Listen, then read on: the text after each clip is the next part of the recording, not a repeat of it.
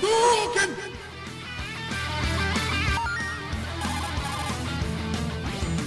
This is Snake. Colonel, can you hear me? Loud and clear.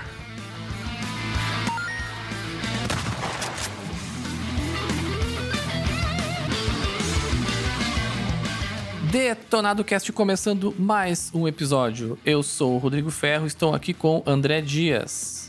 E aí, pessoal, vamos falar daquele jogo hoje em que tu pode ser um samurai, um fantasma, mas se tu for um samurai, a história não vai fazer nenhum sentido. E Rodrigo Galho. Entrando já no clima do jogo, eu queria falar um negócio. Nigetari Akirameru Kotowa Daremo. Ishun Areba de Kirokara Haruki Tsuzukeyo. Se lhe derem um segundo, qualquer um pode desistir e fugir. Então apenas continue andando. É a música do Digimon. Eu pensando que era tipo um provérbio japonês, um bagulho super sério, tá ligado? Pô, mas Digimon é sério, pô. Só não. Pô, tá louco? é Baita bom, né? Vai falar mal de Digimon assim agora. É isso. Pode ser até sério, mas não é bom. E é nesse clima que a gente começa nosso episódio.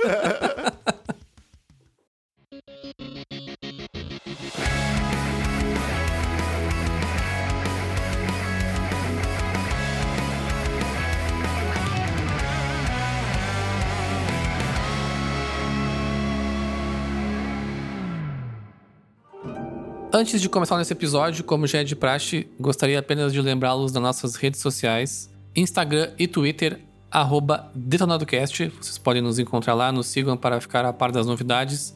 Também estamos na Twitch, twitch.tv barra DetonadoCast. Nos sigam lá também, em a gente está fazendo lives e outras coisas, que é bem legal, a gente vai divulgando ali. E só para lembrá-los que os nossos episódios saem todas as quartas-feiras no Spotify, em todos os agregadores de podcasts aí disponíveis.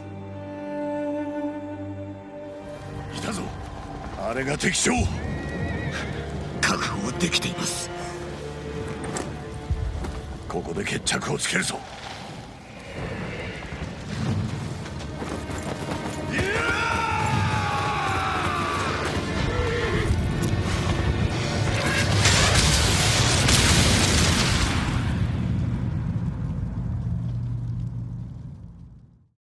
No episódio de hoje, então, vamos falar sobre Ghost of Tsushima. Jogo aí lançado recentemente para PlayStation 4, que ficou aí com o posto de ser o último exclusivo de PlayStation 4. Né, a PlayStation 4 aí que nos deu grandes e ótimos jogos durante essa geração, fechando aí com Ghost of Tsushima mais ou menos ali um mês depois de The Last of Us Part 2. O Ghost of Tsushima foi desenvolvido pela Sucker Punch, desenvolvedora aí bem conhecida por conta da série Infamous, né? Então já faz um tempo aí que ela trabalha para jogos exclusivos de Bem famosa pela série Infamous, né? Começou. A gente já começou com as piadas boas desde o início já, e não foi o galho, então hoje o episódio Vamos vai, lá. Ser, vai ser massa pra caralho. Situado em 1274, na ilha de Tsushima, em Ghost of Tsushima, o jogador joga com Jin Sakai durante a primeira invasão mongol do Japão. Nesse período aí, Jin vai tentar dominar um novo estilo de luta, que é o caminho do fantasma, o caminho do Ghost, para derrotar aí as, essas forças mongóis e lutar aí pela independência e a liberdade do Japão. Como eu tive pouca oportunidade de jogar o jogo, acabei jogando aí basicamente umas duas horas só. Hoje eu vou ficar mais aí como ouvinte, espectador do episódio. Mas queria começar contigo então, André, que chegou a terminar o jogo e jogar ele por inteiro. Quais são as suas impressões sobre Ghost of Tsushima? Vamos lá. Então, Ghost, ele é, ele é um jogo que tem uma estrutura de mundo aberto, né? Então ele segue bem aquele boilerplate que a gente já conhece, né? Tem um iniciozinho ali meio linear, até que tu é colocado no, no livre, né? Pra explorar esse mundo de Tsushima. E tu tem a opção de seguir pelas missões principais, pelas missões secundárias, pelos colecionáveis. E o jogo ele faz um papel muito bom nisso, né? Porque primeiramente pela ah, pelo impacto visual que é a ilha, porque ela é muito bonita. Eles usam muito de partículas, de folhas das árvores, das vegetações. Porque era um cenário bem vazio até, né? Se parar pra pensar, né? Eram poucos povoados, poucos cidades ali. Era mais um cenário natural e eu acho que o que mais chama atenção, assim, de primeiro no jogo é essa questão da, do- da paisagem e da qualidade visual nesse caso. Em contrapartida, né, é, seguindo falando aí da parte visual, o- os modelos dos personagens, que é outra coisa que tá no boilerplate, né, de jogo de mundo aberto, como geralmente tem muitos NPCs, muitos personagens pra fazer, tu não consegue ter a mesma qualidade gráfica e de motion capture e de tudo do que um, num jogo linear. E tu vê que até as questões de cutscenes e tudo, geralmente nesse tipo de jogo, são adaptadas pra não ter muita movimentação, não ter muita coisa. Tu vê que o jogo já sofre um pouco, assim, nas expressões, né? Rosto dos personagens, a movimentação deles nas cutscenes, né? Já não é a mesma coisa que, que, que a qualidade visual. Destoa um pouco da qualidade visual do mundo em si, que é muito bonito. É, o. De acordo com o que o André falou, assim, as expressões fa- faciais é tipo, o Jin Sakai, ele é o cigano Igor dos games, tá ligado? tipo. ele, ele, não tem, ele não tem atuação nenhuma. Melhor comparação, cara. é, tu vê que ao, poucos personagens têm um pouquinho mais de atuação, mas não é aquela coisa, não é a... Que a gente até tava comentando no último episódio, aquela questão de tu ver o olhar do personagem como a gente tem do The Last of Us e entender as emoções dele. É que a gente tem que esquecer que o The Last of Us existe. pois é. A gente vai ficar triste com o resto. É, eu acho que não é algo, como eu falei, é algo mais do que tá no boilerplate ali dos jogos de sandbox, né? Que tu não consegue ter o mesmo detalhamento, tirando, sei lá, Red Dead 2, que eu acho que é exceção da exceção. Não consegue ter o mesmo detalhamento de, de pessoas ah, do que tu tem num jogo que mais contido, né? Mais linear. Esse nível aí só é, só é atingido na base da escravidão, né? ah, é. Não, não tem Só como no crunch. É, no no CLT tu não consegue aquele nível ali. Que horror, Não tem cara. como. É, não, é que o Ghost of Tsushima é demais. É demais. O Jin é o pior de todos. Não sei se é quando vê até a culpa do ator, mas, cara, ele não tem uma expressão no rosto. Parece estar falando com uma máscara. Sabe o que que me lembrou o, que que me lembrou o Ghost of Tsushima? Ahn, na minha pou- pouca experiência jogando ali, como eu disse, eu joguei mais a... Joguei só a parte linear ali, né? Acho que só primeiras duas horas, três horas, não sei. Ahn, foram duas coisas que né, nessa parte, assim, de, de motion capture barra cutscene, assim, que me deixou bem... Que eu não, não curti muito, assim, foi a questão do corte pras cutscenes, né? Que é sempre um corte muito brusco, assim. Às vezes tu nem espera que tu já chegou no, no, no waypoint ali e o troço já, já altera em um segundo assim, já tatua de frente pro cara conversando assim, sabe? Do nada, assim, Sim. totalmente in- in- inesperado. Eu acho que poderia ter sido uma coisa mais suave, mesmo sendo um mundo aberto. Ou então deixar um waypoint mais específico e, e ter um corte mais suave, assim, sabe? Um fade, uma coisa. Como é mesmo nos jogos da Rockstar, sabe? Tu chega ali e ele entra na missão realmente. Era uns cortes meio bruscos, assim.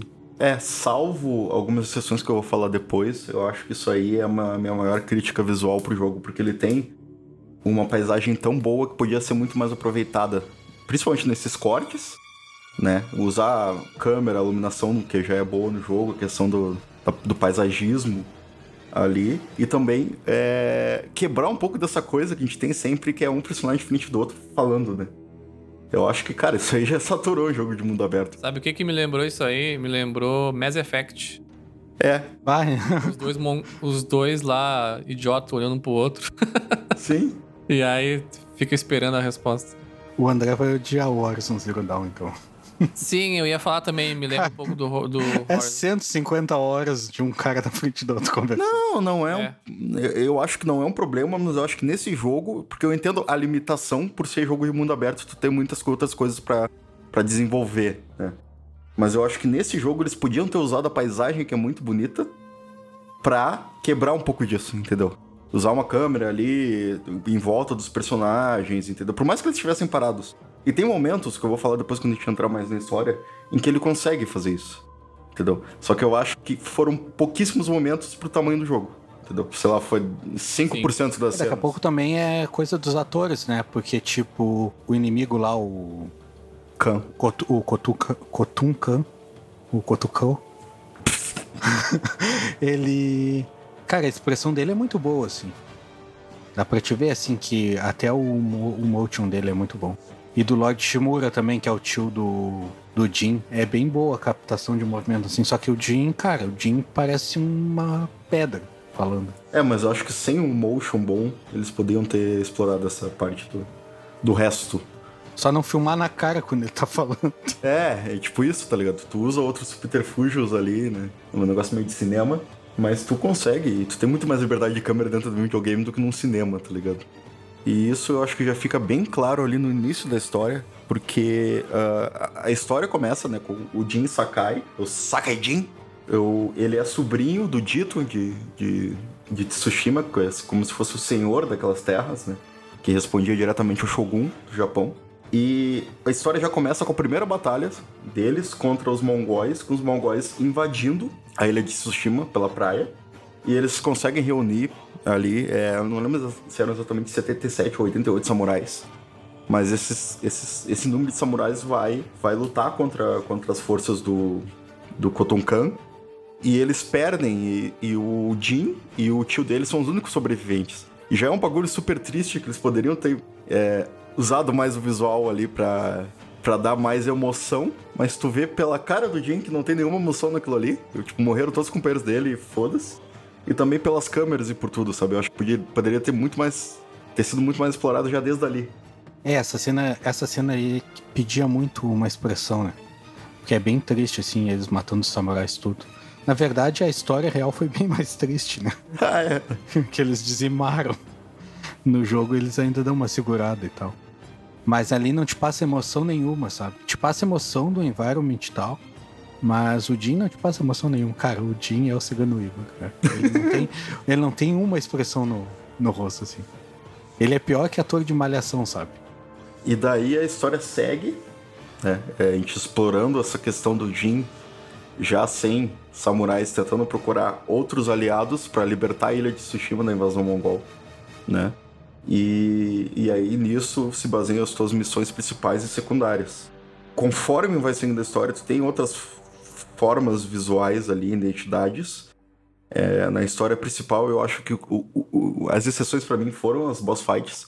Porque geralmente quando tu entra numa boss fight, fica aquele bagulho bem samurai, bem aquele tipo. Como se fosse um Mexican standoff, só que Japão feudal, tá ligado? Com os dois caras se encarando. O momento deles tirar quem vai tirar a espada primeiro da bainha e tudo isso ficou bonito visualmente, mas parece que são momentos isolados perto do, da ruindade que é o resto, sabe? Isso daí tem um jogo isolado sobre isso, chama Bushido Blade. É, é exatamente a boss fight do, do Ghost of Tsushima. O Galho vai trazer sempre o mesmo jogo agora. Ué, mas é o estado da arte. O, é, eu acho legal que no começo do jogo ele já te dá o tom do jogo, porque, tipo, eles falam todo esse negócio da honra dos samurais, de morrer em combate e tal. E aí no começo. Cara, não é spoiler nenhum, que isso é 5 minutos do jogo. O tio do Jin já é capturado e ele foge. São duas coisas inaceitáveis entre os samurais. Sim. E aí, tipo, eu já fiquei assim, what? Tipo, cara, ele é um. Eu achei que o jogo era sobre, todo sobre a honra do samurai. E no começo ele já te mostra que é justamente o contrário. É, eu ia dizer, eu acho que essa é a provocação do jogo, né? Just- Sim, exato. Porque É. o Jin, quanto mais ele avança contra durante o jogo contra o ataque ao inimigo, ao mesmo tempo ele se distancia mais dos costumes dos samurais. Então, tipo, pra ele conseguir se vingar, ele tem que largar o lado samurai dele. E aí, tipo, ele vai perdendo isso, sabe? Até tem uma parte que a. Eu não me lembro se é a Yuna que fala pra ele. Alguém fala pra ele. Não, é a senhora que trabalha na casa dele, que vê ele depois de um baita tempo. Aí ela fala pra ele: Você está mudado, Jin. Só que em japonês, né? Que deve ser alguma coisa com Aretu Kotoa. alguma coisa assim. Vo- Você está mudado, Jin. E ele fala: Não, o mundo é que mudou. Tipo, ele tá se adaptando a essa invasão. Até porque na, na invasão real que teve em Tsushima, no Japão, dos mongóis, os japoneses tinham esse negócio de da tradição e eles sempre se apresentavam ao inimigo, sabe? Sim. No Japão eles sempre se apresentam ao inimigo e os e os mongóis chegaram tipo rindo, assim, sabe? É, no, na- primeira cena ali, eles já mandam um, um espadachim pra se apresentar pros inimigos antes do ataque. E o Kotokan vai lá e decapita o cara. Tipo, foda-se. Que é o correto, né? Tu não dialoga com o bandido. Dá uma... Tu pega a tua espada e corta a cabeça dele fora. Ei, e a gente até já se estendeu antes de eu levantar o que eu queria levantar no começo do episódio, que é assim. Se tu tá jogando o jogo e não tá em japonês, tu já tá errado. Ah, é. Tem que ser o áudio em japonês. É, o jogo, eu acho que isso ele faz muito bem. Ele dá muito esse tom. Tem até a opção de jogar preto e branco, se tu quiser, né? Que é o modo. Akira Kurosawa. É o modo Kurosawa. Que é do diretor né, de cinema. Né? Isso. Que é um diretor famoso por filmes de espadachins aí no século XX, lá do Japão. E visualmente isso ele. ele pede tu jogar em japonês. A única, a única falha nessa questão foi eles não terem feito a, a dublagem primariamente em japonês, né? Porque eles dublaram primariamente em inglês. Então, quando tu tá jogando em japonês, tu vê a movimentação da boca dos personagens sendo para como se eles estivessem falando inglês. É, eu joguei. Eu comecei a jogar ele em japonês. Aí depois eu joguei um pouco em inglês, porque o Rodrigo me xingou que eu não tava treinando no inglês. E aí, agora por último, eu tive um. O meu filho tava muito louco aqui, não tava deixando eu prestar atenção em nada, eu tava jogando em português. E aí, cara, o japonês, por mais que não tenha o sync labial, que não faz diferença nenhuma, porque o Jin nem mexe a boca pra falar praticamente. Ele, cara, ele é 30% do jogo para mim, assim, em japonês. Tu tá totalmente. Tu fica muito mais imerso ele sendo em japonês. Dá muito mais o tom, né? É, e o jogo já tem toda essa ambientação, eu acho que eles tiveram muito trabalho até para te ambientar naquele cenário japonês. O cenário é muito bonito, assim, as locações são lindas. Tanto é que eu fico no modo foto, cara, eu perco horas no modo foto, assim. Tirando foto e posicionando, posicionando o sol e a chuva e tal. Porque, cara, é muito bonito, assim. Tu anda num campo, é um campo florido com flores rosas, aí outro tu anda num campo com flores amarelas, aí árvores, cara, é perfeito. E aí o japonês ele dá esse tom junto com a música, ele te deixa ambientado naquele Japão feudal, sabe? É, parece que qualquer ângulo que tu olha o mapa, tu sente que tu tá no Japão.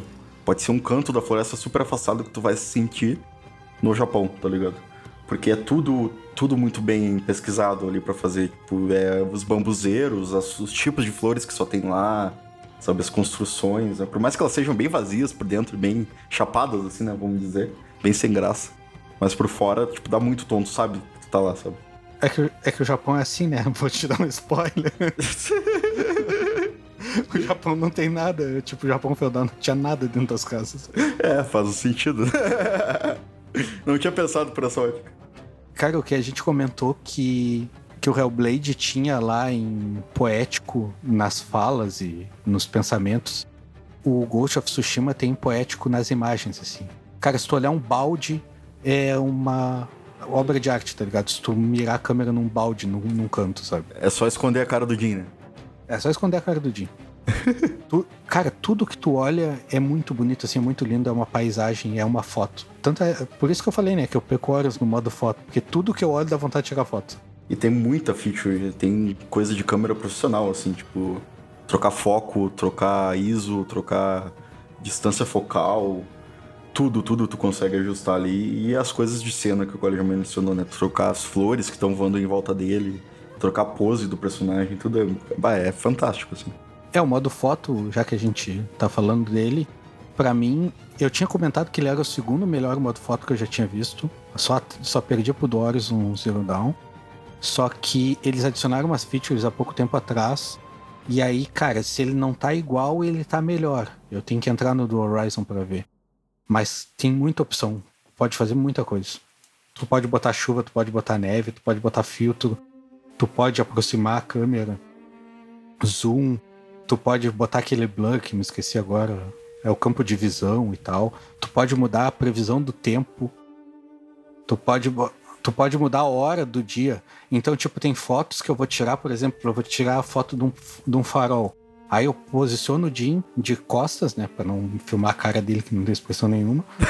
aí eu boto ele de costas pro farol. E aí eu boto a hora do dia que o sol bate atrás do farol, sabe? Tu consegue botar isso, tu consegue botar chuva. E aí chove no telhado, fica aquele negócio da água caindo, assim, cara, é muito foda o modo foto dele. Mas isso aí tu consegue fazer meio que no gameplay do jogo normal também, né? Fora do, do modo foto, tu consegue Tu aprende umas canções na flauta, porque ele usa uma flauta ali em alguns momentos do jogo. Tu consegue até meio que compor uns versos, né? Em alguns momentos tu escolhe as frases e ele compõe um verso como se fosse tradicional daquela época. E tem algumas canções que tu desbloqueia que são para trocar o clima. Então, tipo, tu usa até o touchpad do Play 4 ali, arrasta, lança pra esquerda ou pra cima. Aí ele toca uma canção na flauta pra abrir sol ou pra abrir chuva, tá ligado? Olha aí eu queimando a língua aí que não se usa o touchpad mais. Ah, é exclusivo, né? Sim, é. Não queimei tanto assim a língua. É, inclusive tem a feature que eu comentei no episódio passado, né? Que é a melhor de usar o touchpad, que é pra te escolher qual fala que tu vai chamar no multiplayer e tal. Mas eu não sabia dessa de tu mudar o clima. Só que tu vê, tipo, por exemplo, quando tu entra no modo foto, se tu botar ensolarado e tu tiver no clima ensolarado, tu vê que já, já sai marcado ali, sabe? A hora do dia e tudo. Sim. Então o clima que tu consegue botar ali, por exemplo, se eu quero tirar todas as fotos com o mesmo clima, eh, se eu chegar naquela parte e tirar uma foto normal, eu posso ir no, em outra parte do jogo e botar aquele clima pra tirar outra foto, sabe? E eu acho que tem uma coisa que ajuda um pouco a te explorar, mas a lindeza do jogo, assim, é que tipo, o jogo fora de batalha, quando tu tá só indo do ponto A ao ponto B, ele não tem. Ele não tem HUD, né? Ele não tem ah, minimapa. E ele usa até o touchpad, como a gente comentou para outras features, pra te guiar pro lugar que tu tá indo. Só que a forma que ele usa é uma forma que eu nunca vi em nenhum jogo e que eu achei fantástica.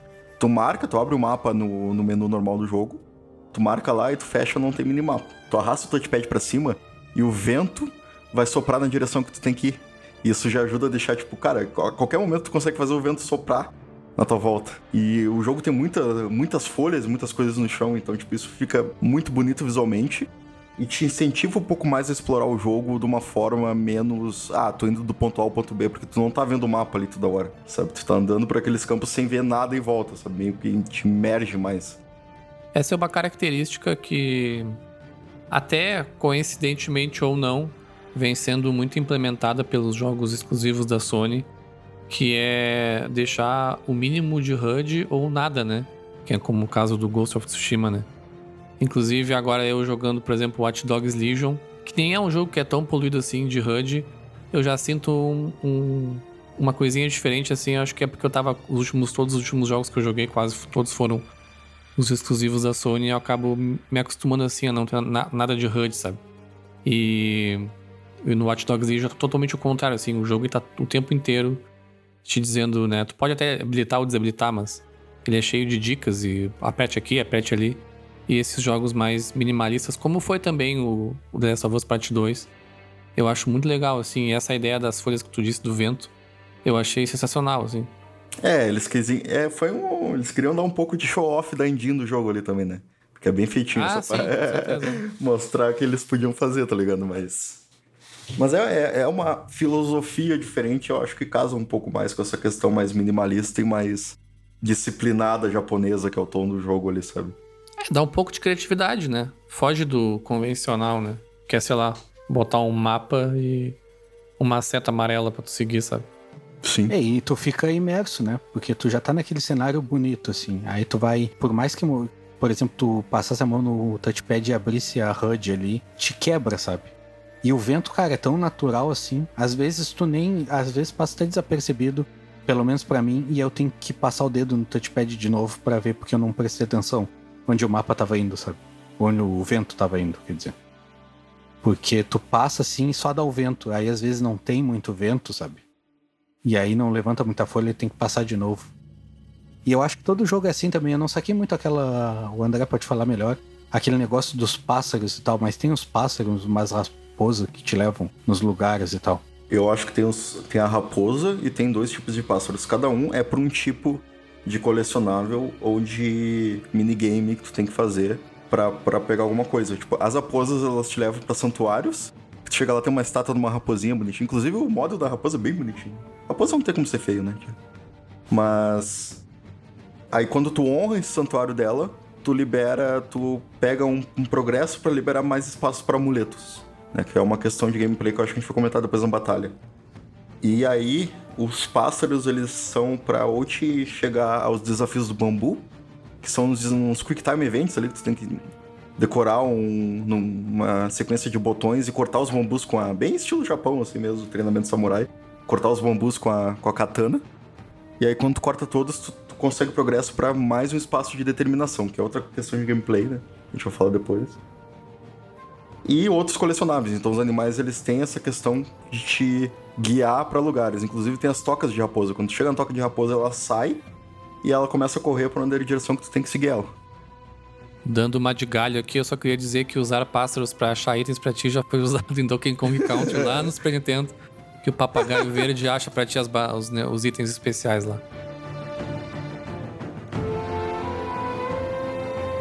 Mokokoku 対馬に襲来した。血も涙もなくただひたすらに暴虐だ。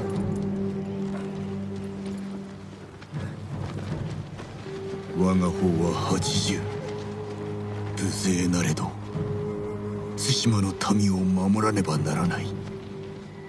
今日俺はこの命を捨てる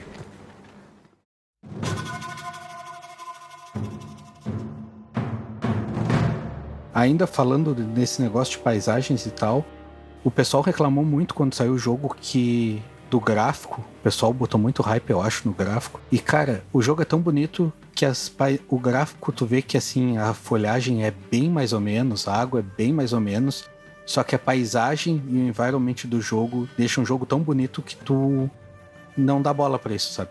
Tipo, eu tô tão imerso na- naquele campo florido, bonito, que eu não tô nem prestando atenção que a flor é feia. Ou até a partícula, porque as partículas são ridículas, assim, é tipo uns GIF passando na tela. É muito feio. Esse. O Galo é o nosso sommelier de gráficos aí, né? Não, esse gráfico do Ghost of Tsushima tem umas notas de, de bambu, de folhas de bambu aqui, o Japão feudal. Mas esse é a nossa clássica discussão, né? De como a direção de arte ela pode fazer com que as limitações do console sejam passem desapercebidas às vezes, né? Sim. Ele é um jogo que gra- graficamente ele não, ele não pode não ser o mais poderoso, mas a direção de arte dele, o uso das cores e de tudo mais, fez com que o jogo se torne lindo, assim. É isso aí que eu falei que eu acho que eles mal aproveitaram na história, sabe? Eu acho que eles podiam ter usado toda essa direção de arte que foi construída pro mundo ali pra deixar a história mais bonita visualmente. Mas ela foi muito simplista, sabe? Muito diálogo frente a frente, como o Ferro já falou, e usou pouco a câmera, usou pouco o cenário, sabe? Talvez esse jogo ele pudesse, se ele fosse um jogo mais linear, o não explorar o mundo, né?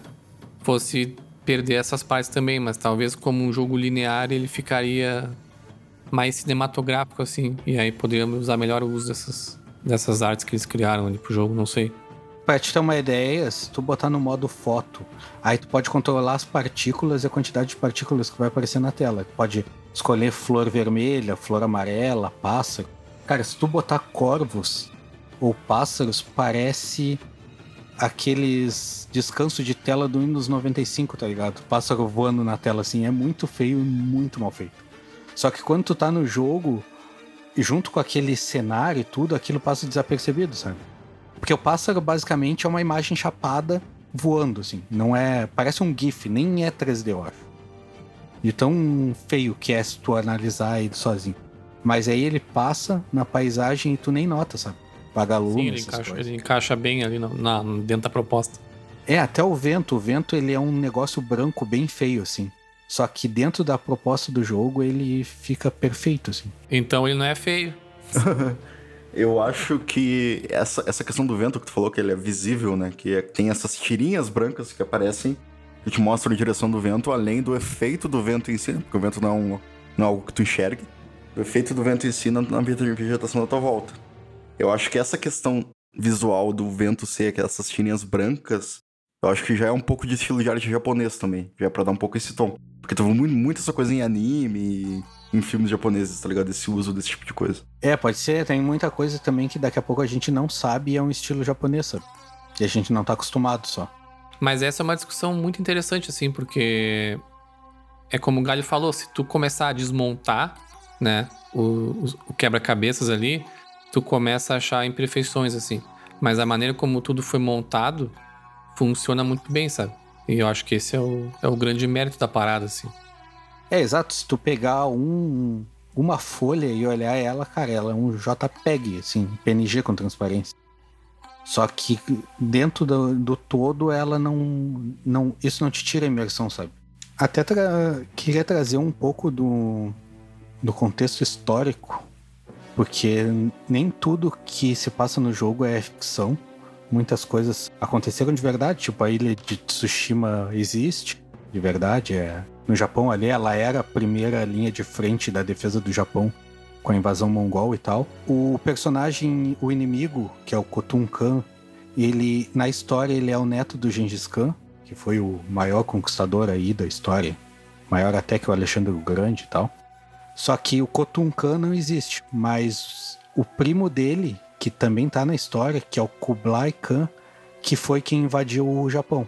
Na história tu invade com o Khotun Khan, mas o Kublai Khan foi que invadiu de de verdade, sabe?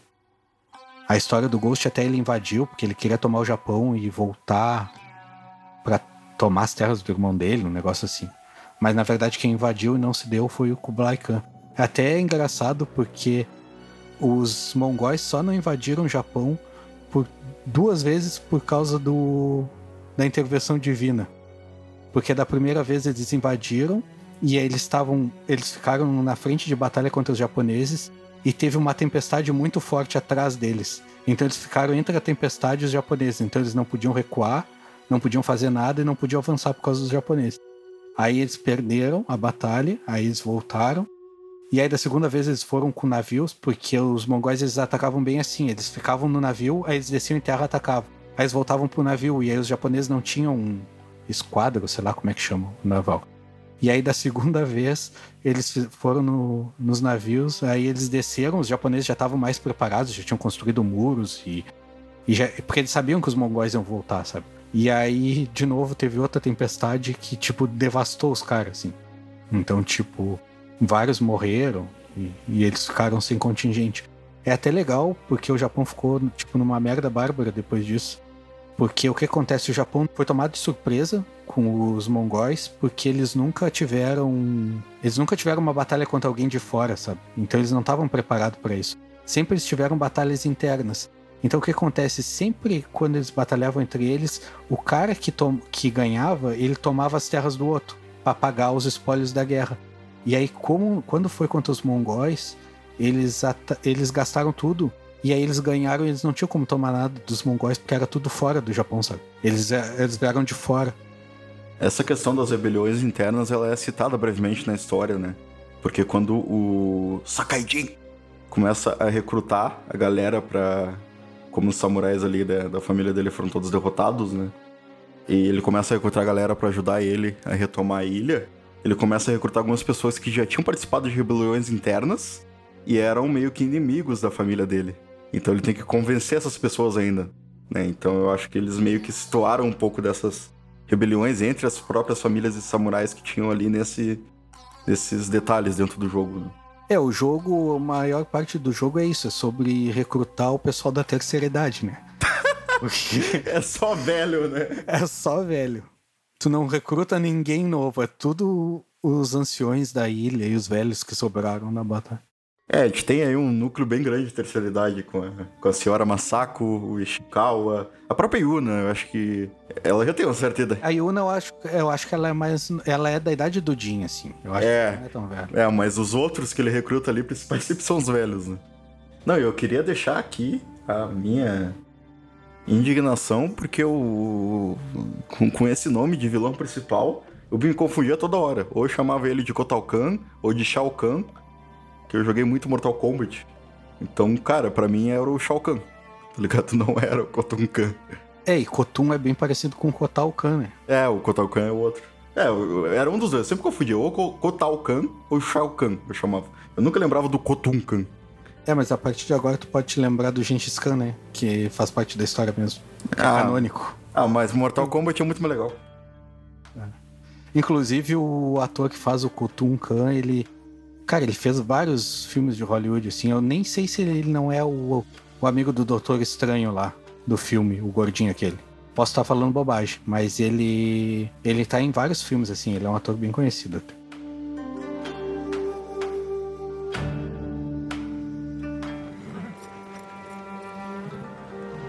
習わし。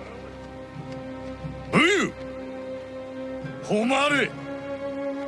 それが我らが道だ。我らこそ島の勇士。我らこそモノノフだ。では足立殿。奴らの息をくじいてまいれ。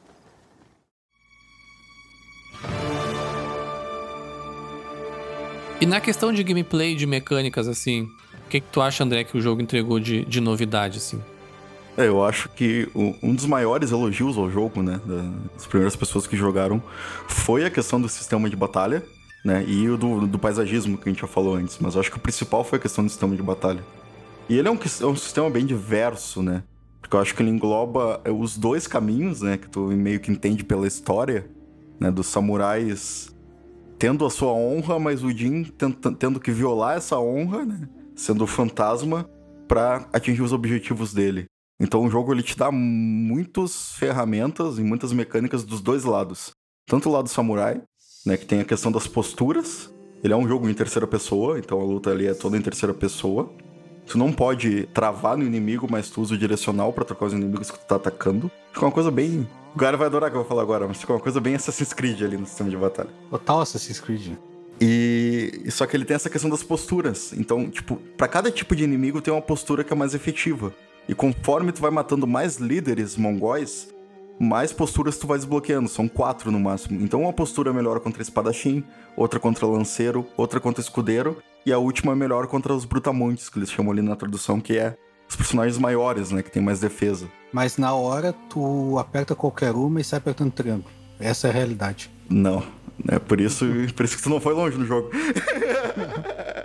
Eu não fui longe por tempo, não por postura. Inclusive eu sou bem bom em aparar o ataque. Se tu for na- na- no, no- no caminho samurai ali mesmo, as posturas fazem uma grande diferença.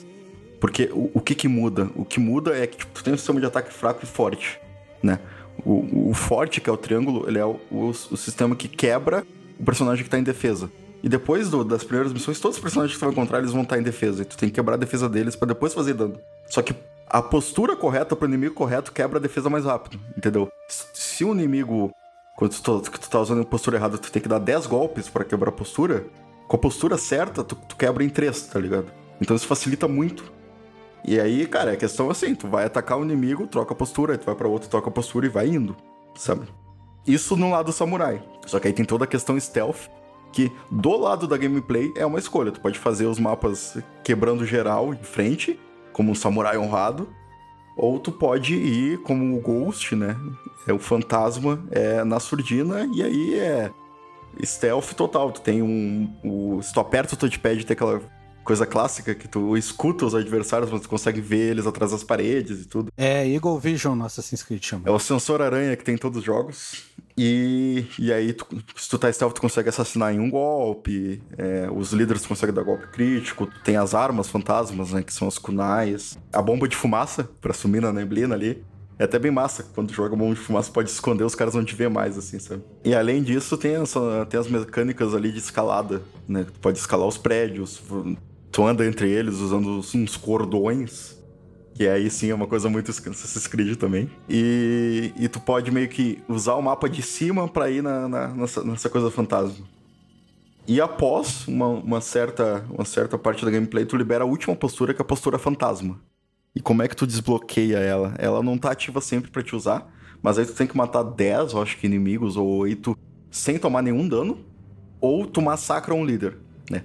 Porque o jogo é aquele sistema boilerplate lá de sandbox que tem os fortes inimigos. E aí tu vai limpando eles e, e meio que contendo a invasão.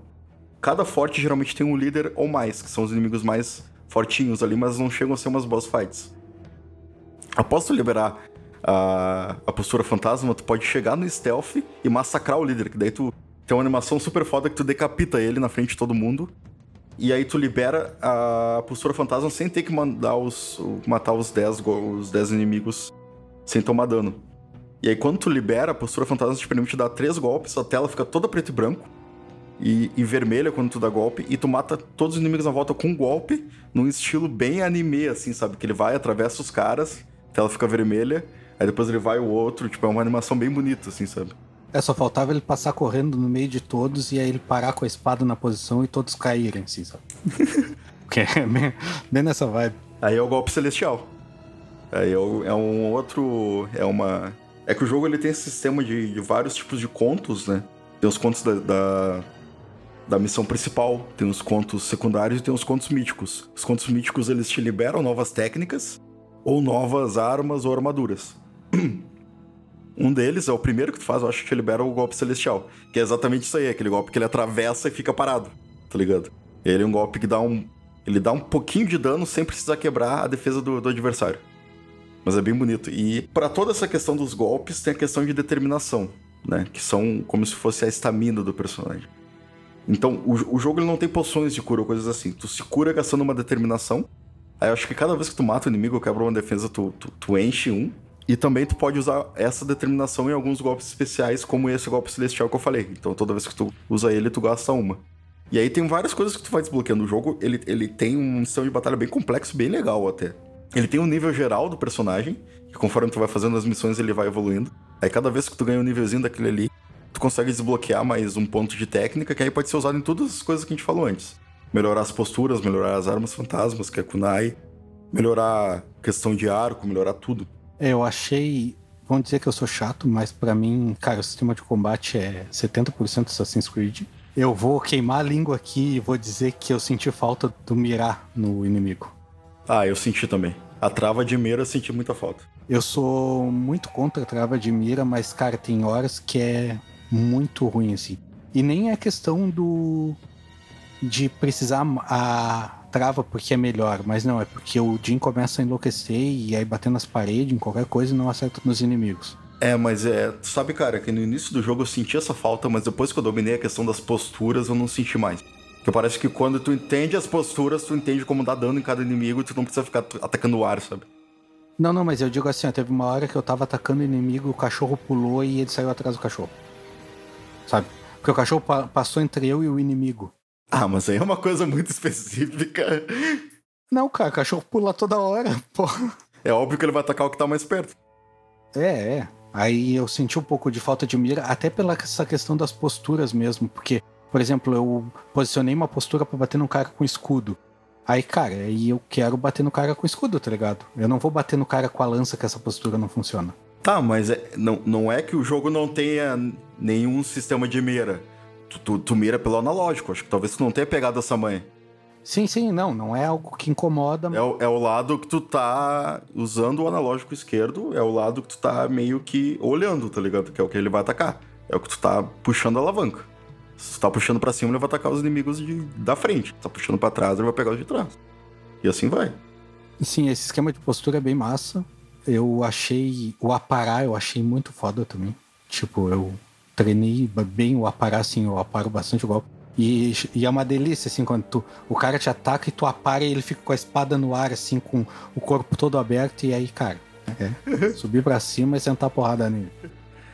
É, que daí eu acho que ele, ele quebra a defesa diretamente. Eu usei muito pouco parar, pra ser sincero.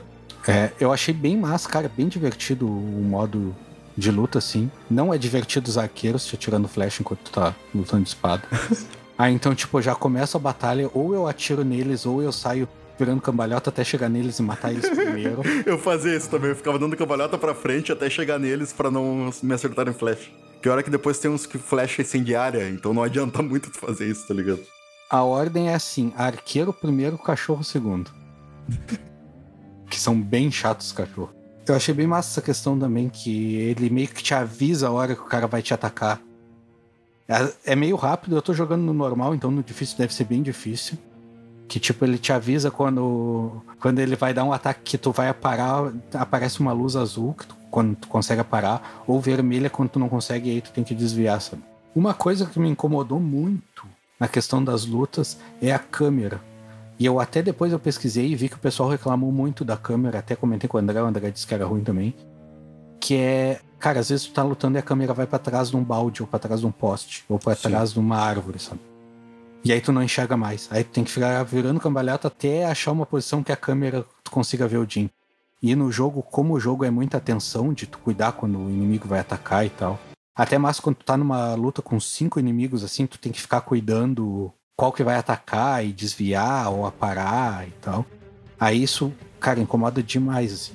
Essa questão da câmera eu acho que foi mais gritante pra mim. Um outro sistema que a gente não comentou aqui Que é quando tu chega, tu não começou a atacar ainda uma horda de inimigos, é, tu pode chegar a eles e pedir um confronto. Daí eles, teoricamente, te mandam um dos caras mais fortes, a gente sabe que é sempre o, o mais aleatório. O que tá na frente. É, e aí tu segura o triângulo e tu tem que soltar o triângulo no momento que ele for te atacar. Então mais pra frente eles até fingem que vão atacar e não atacam. E aí depois que tu. Se tu soltar no momento certo, tu mata esse inimigo diretamente, né? E aí depois tu consegue desbloqueando pra matar mais inimigos nesse confronto, sabe? Então meio que tu já limpa, se tu não vai ir stealth, tu pode usar isso pra limpar a grande parte dos inimigos já no, no- com um ataque só cada um, sabe? E aí é um estilo bem. eh, bem filme japonês, assim, que os dois se encaram pra ver quem é que vai atacar primeiro. Tu tem que acertar o momento que ele vai atacar. É massa, até um dos diferenciais do jogo, né? Essa questão do confronto. É massa que quando tu tá chegando perto de uma horda de inimigos assim, aparece pra te apertar pra cima. Aí aparece confronto ali. Aí tu aperta pra cima. Aí, cara, ele desce do cavalo, o outro desce, fecha a câmera. Fecha a câmera, mostra os dois de lado. Cara, a cena é bem massa, assim. Aí tu fica, tu fica parado na posição.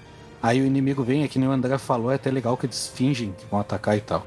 E aí, quando tu consegue acertar, tu tem que acertar. Eu já tô com três, eu acho que é o máximo é três, né? Que é três inimigos que tu consegue confrontar ao mesmo tempo. É que depois eu desbloqueei uma armadura e essa armadura já tá no máximo, então eu consigo enfrentar cinco agora. Mas eu acho que três é só pelos pontos, e depois com os equipamentos tu- ou amuletos tu consegue aumentando. Ah, que massa, eu não sabia disso. Eu achei que era 13 ponto. É a armadura do clã Sakai, ela, ela te dá mais, aí eu acho que não. É que eu peguei hoje, não cheguei a jogar com ela. Eu acho que quando tu tá no. Tu aprimora ela lá no, no, no- ferreiro até o máximo, na armeira, na verdade, ferreiro de armas. né? Aí ela te dá duas é, confrontos a mais. Então, quando tu consegue três com as técnicas e mais dois ali, tu consegue enfrentar uma- já limpar cinco de cara, assim, sabe? Se tu acertar. Então dá pra sair fatiando todo mundo, que massa. Mas aí o que, eu, o que eu puxei isso aí foi justamente por causa desse bug da câmera que tu falou, porque metade dos confrontos que eu ia, algum, algum objeto ficava na minha frente e eu não conseguia enxergar quando o inimigo ia atacar, porque a câmera bugava. Pô, que estranho, porque pra mim, cara, nenhum confronto. Até pensei, bah, pelo menos no confronto isso não acontece. Pô, pra mim acontecia direto, cara.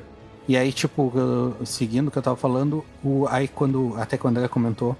Aí quando tu. O inimigo vai atacar de verdade, tu ataca antes dele, corta ele e a câmera já troca pro segundo inimigo em câmera lenta, assim. Aí fica em câmera lenta o carinha vindo, e aí quando ele vai atacar, corta, e quando vai atacar o terceiro, tu corta. Cara, eu achei bem massa. Até a, a filmagem disso ficou massa.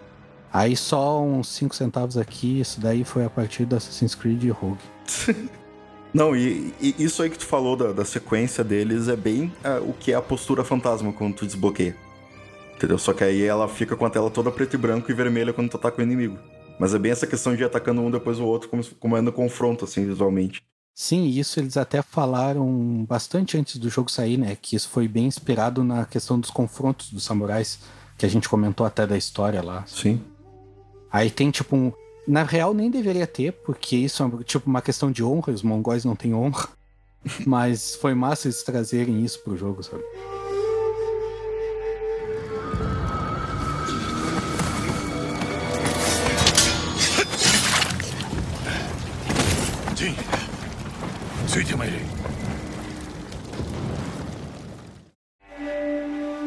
Vamos para as nossas considerações finais, então. Hoje eu fico de fora, né? Já que eu não consegui jogar o jogo ainda. Não vejo a hora de chegar ao PS5 e pegar meu jogo de volta com galho. Então, ao invés de consideração final, tu pode fazer uma consideração inicial. Olha aí, Já que tu só iniciou, os cinco primeiros que tu minutos do achou do jogo. começo do jogo, Fel? Vamos lá. Cara, eu joguei, a- como eu disse pra vocês, a parte linear ali, né? Eu realmente parei logo quando o Jim termina de fugir lá com a, com a moça lá, que eu esqueci o nome. E o mundo fica aberto ali. Mas até ali eu achei o jogo bem interessante, achei o jogo bastante bonito, assim, como vocês comentaram. A questão de gameplay da, da batalha, né? Eu com certeza experimentei bem pouco, né, do que o jogo oferece mais pro final, né? Mas achei minimamente interessante ali, gostei da parte de, de desafiar os inimigos, achei achei interessante assim. E a parte de stealth também, também nada demais assim, eu acho que meio que mais do mesmo assim, mas mas funcionou ali. Mas pelo que eu já tinha ah, lido sobre o jogo, né, e, e ouvindo vocês falarem agora assim, eu tô mais empolgado pra jogar assim, porque eu acho que até em questão de mundo aberto assim, pelas pessoas que eu conheço que jogaram, gostaram bastante assim. E uma das coisas que eu gosto da, dos jogos exclusivos da Sony é que são jogos que não. Por mais que, mesmo sendo mundo aberto, não são jogos assim, tipo, impossíveis de realizar tudo, sabe? Então acho que provavelmente vai ser um jogo que eu vou platinar, assim, jogando, porque eu acho que aparentemente é bem, bem natural, assim, como as missões e as sidequests elas, elas funcionam. Então essas são as minhas considerações iniciais aí. Empolgado para jogar, basicamente. Retomar. Espero que, não sei se. Não, não, eu não cheguei a ver se a Sunker Punch falou alguma coisa. Mas seria bem legal se tivesse um patch ali de Day One pro PS5, né? Já com uma versão melhorada assim. Mas eu acredito que não. Acredito que eu vou jogar a versão de PS4 mesmo. Olha, eu acho bem possível, porque pelo que a gente vê no gráfico do jogo, parece que ele foi muito preparado para ter um upgrade, sabe? É, pode ser que já venha. Essa questão das folhas e tal, de não ter textura bonita. Cara, é tipo, botar textura e o bagulho tá 10 de 10, sabe? Então eu acho bem possível ele ter um upgrade. André, suas considerações finais aí sobre Ghost of Tsushima. Então, eu acho que grande parte do que eu já falei cabe, cabe aqui. Né? Uh, visualmente, tirando a questão dos personagens, ele é bonito, ele tem uma direção de arte muito bonita. Não, não que seja uma tecnologia avançadíssima, mas as escolhas de direção de arte são bonitas. Eu acho que poderia ter sido aproveitado mais dentro da história essa questão visual. Tem uns momentos ali pro meio e pro final do jogo que eu acho que eles conseguiram trazer essa coisa da. Nas cenas, assim, nas batalhas samurais, das folhas voando em volta e de tudo. Mas eu acho que ainda faltou mais, entendeu? Foi tipo, sei lá, 5, 10% da, das missões de história que tiveram isso. Os contos míticos são muito legais. Eles têm uma direção de arte um pouco diferente. Eles puxam para um negócio mais de lendas, assim, do Japão. Mas sem mostrar nada uh, sobrenatural, né? Na, no, na gameplay ou no, no, no, que o, o Jin vê ali. Mas eles liberam golpes novos e tudo, é bem interessante. E eles têm esse estilo mais desenhado, né? É sempre um contador de lendas que tu vai lá, senta com ele, e aí muda para essa questão desenhada do Japão mais antigo e feudal e tudo. E ele te conta essa lenda sobre um golpe lendário, sobre uma armadura lendária. Aí tu tem que ir lá buscar. Isso aí, para mim, é, esses contos foram bem melhores que os contos da história, para ser sincero. E sobre a história, eu achei que, cara, eles podiam ter aproveitado muito mais essa dicotomia que tem no personagem sobre a honra e seu fantasma, né? Porque tu tem toda essa escolha dentro da gameplay, tu pode jogar da forma que tu quiser para limpar os inimigos, tanto stealth como indo como samurai honrado. Só que dentro da história, como, conforme ela vai progredindo, ela te transforma no fantasma. Tu não tem a opção de ser um samurai honrado. O jogo só tem uma escolha que é no final da missão principal e que não muda nada, assim. Acho que só muda a cutscene final, assim. É que ia ser ruim, né? Botar o nome do jogo Ghost or Samurai of sabe? Mas, só acho. Mas eu acho que faltou isso, assim. Eu acho que a história foi muito fraquinha e, e ficou desligado essa parte do gameplay, porque eu joguei todo como um samurai ali, indo de frente dos inimigos, usei muito pouco stealth. E aí, só que aí na história, mesmo assim, eu fui acusado de ser o fantasma e de ser um samurai desonrado, sabe? Isso aí para mim quebrou muito a imersão. Mas no geral, cara, ele é um jogo de mundo aberto bem polido. Acho que ele não ele não consegue fugir ainda, que é uma coisa que eu quero ver, ainda é fugir desse boilerplate que eu falei dessa coisa de mundo aberto, né? De ser sempre o mesmo tipo de missão, o mesmo tipo de coisa e tal.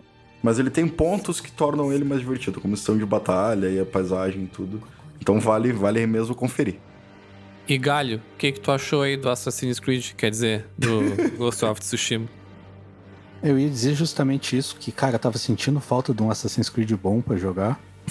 e o Ghost of Tsushima supriu. O Ghost of Assassin's Creed supriu essa minha necessidade.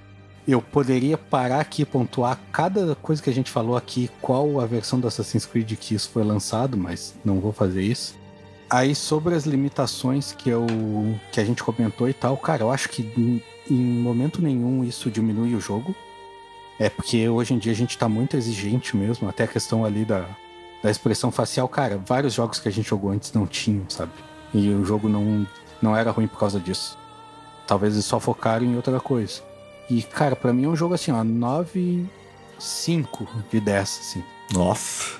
Olha só. 9, 9, 5. É, a história eu não avancei muito, então, tipo, eu não posso opinar muito. Teve partes bem emocionantes ali que eu, que eu curti e tal. Apesar de tudo que eu falei, entre aspas, mal do jogo, eu acho que é um jogo muito bom, jogaria ele para sempre. E é isso aí, cara. É bem grande, é bem divertido e vale a pena.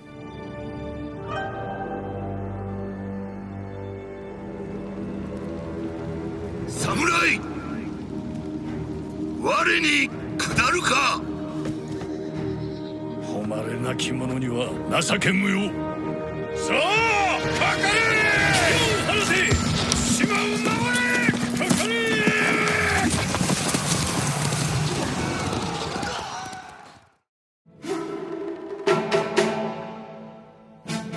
E é isso aí, pessoal. Ficamos aqui com mais um episódio do Detonado Cast.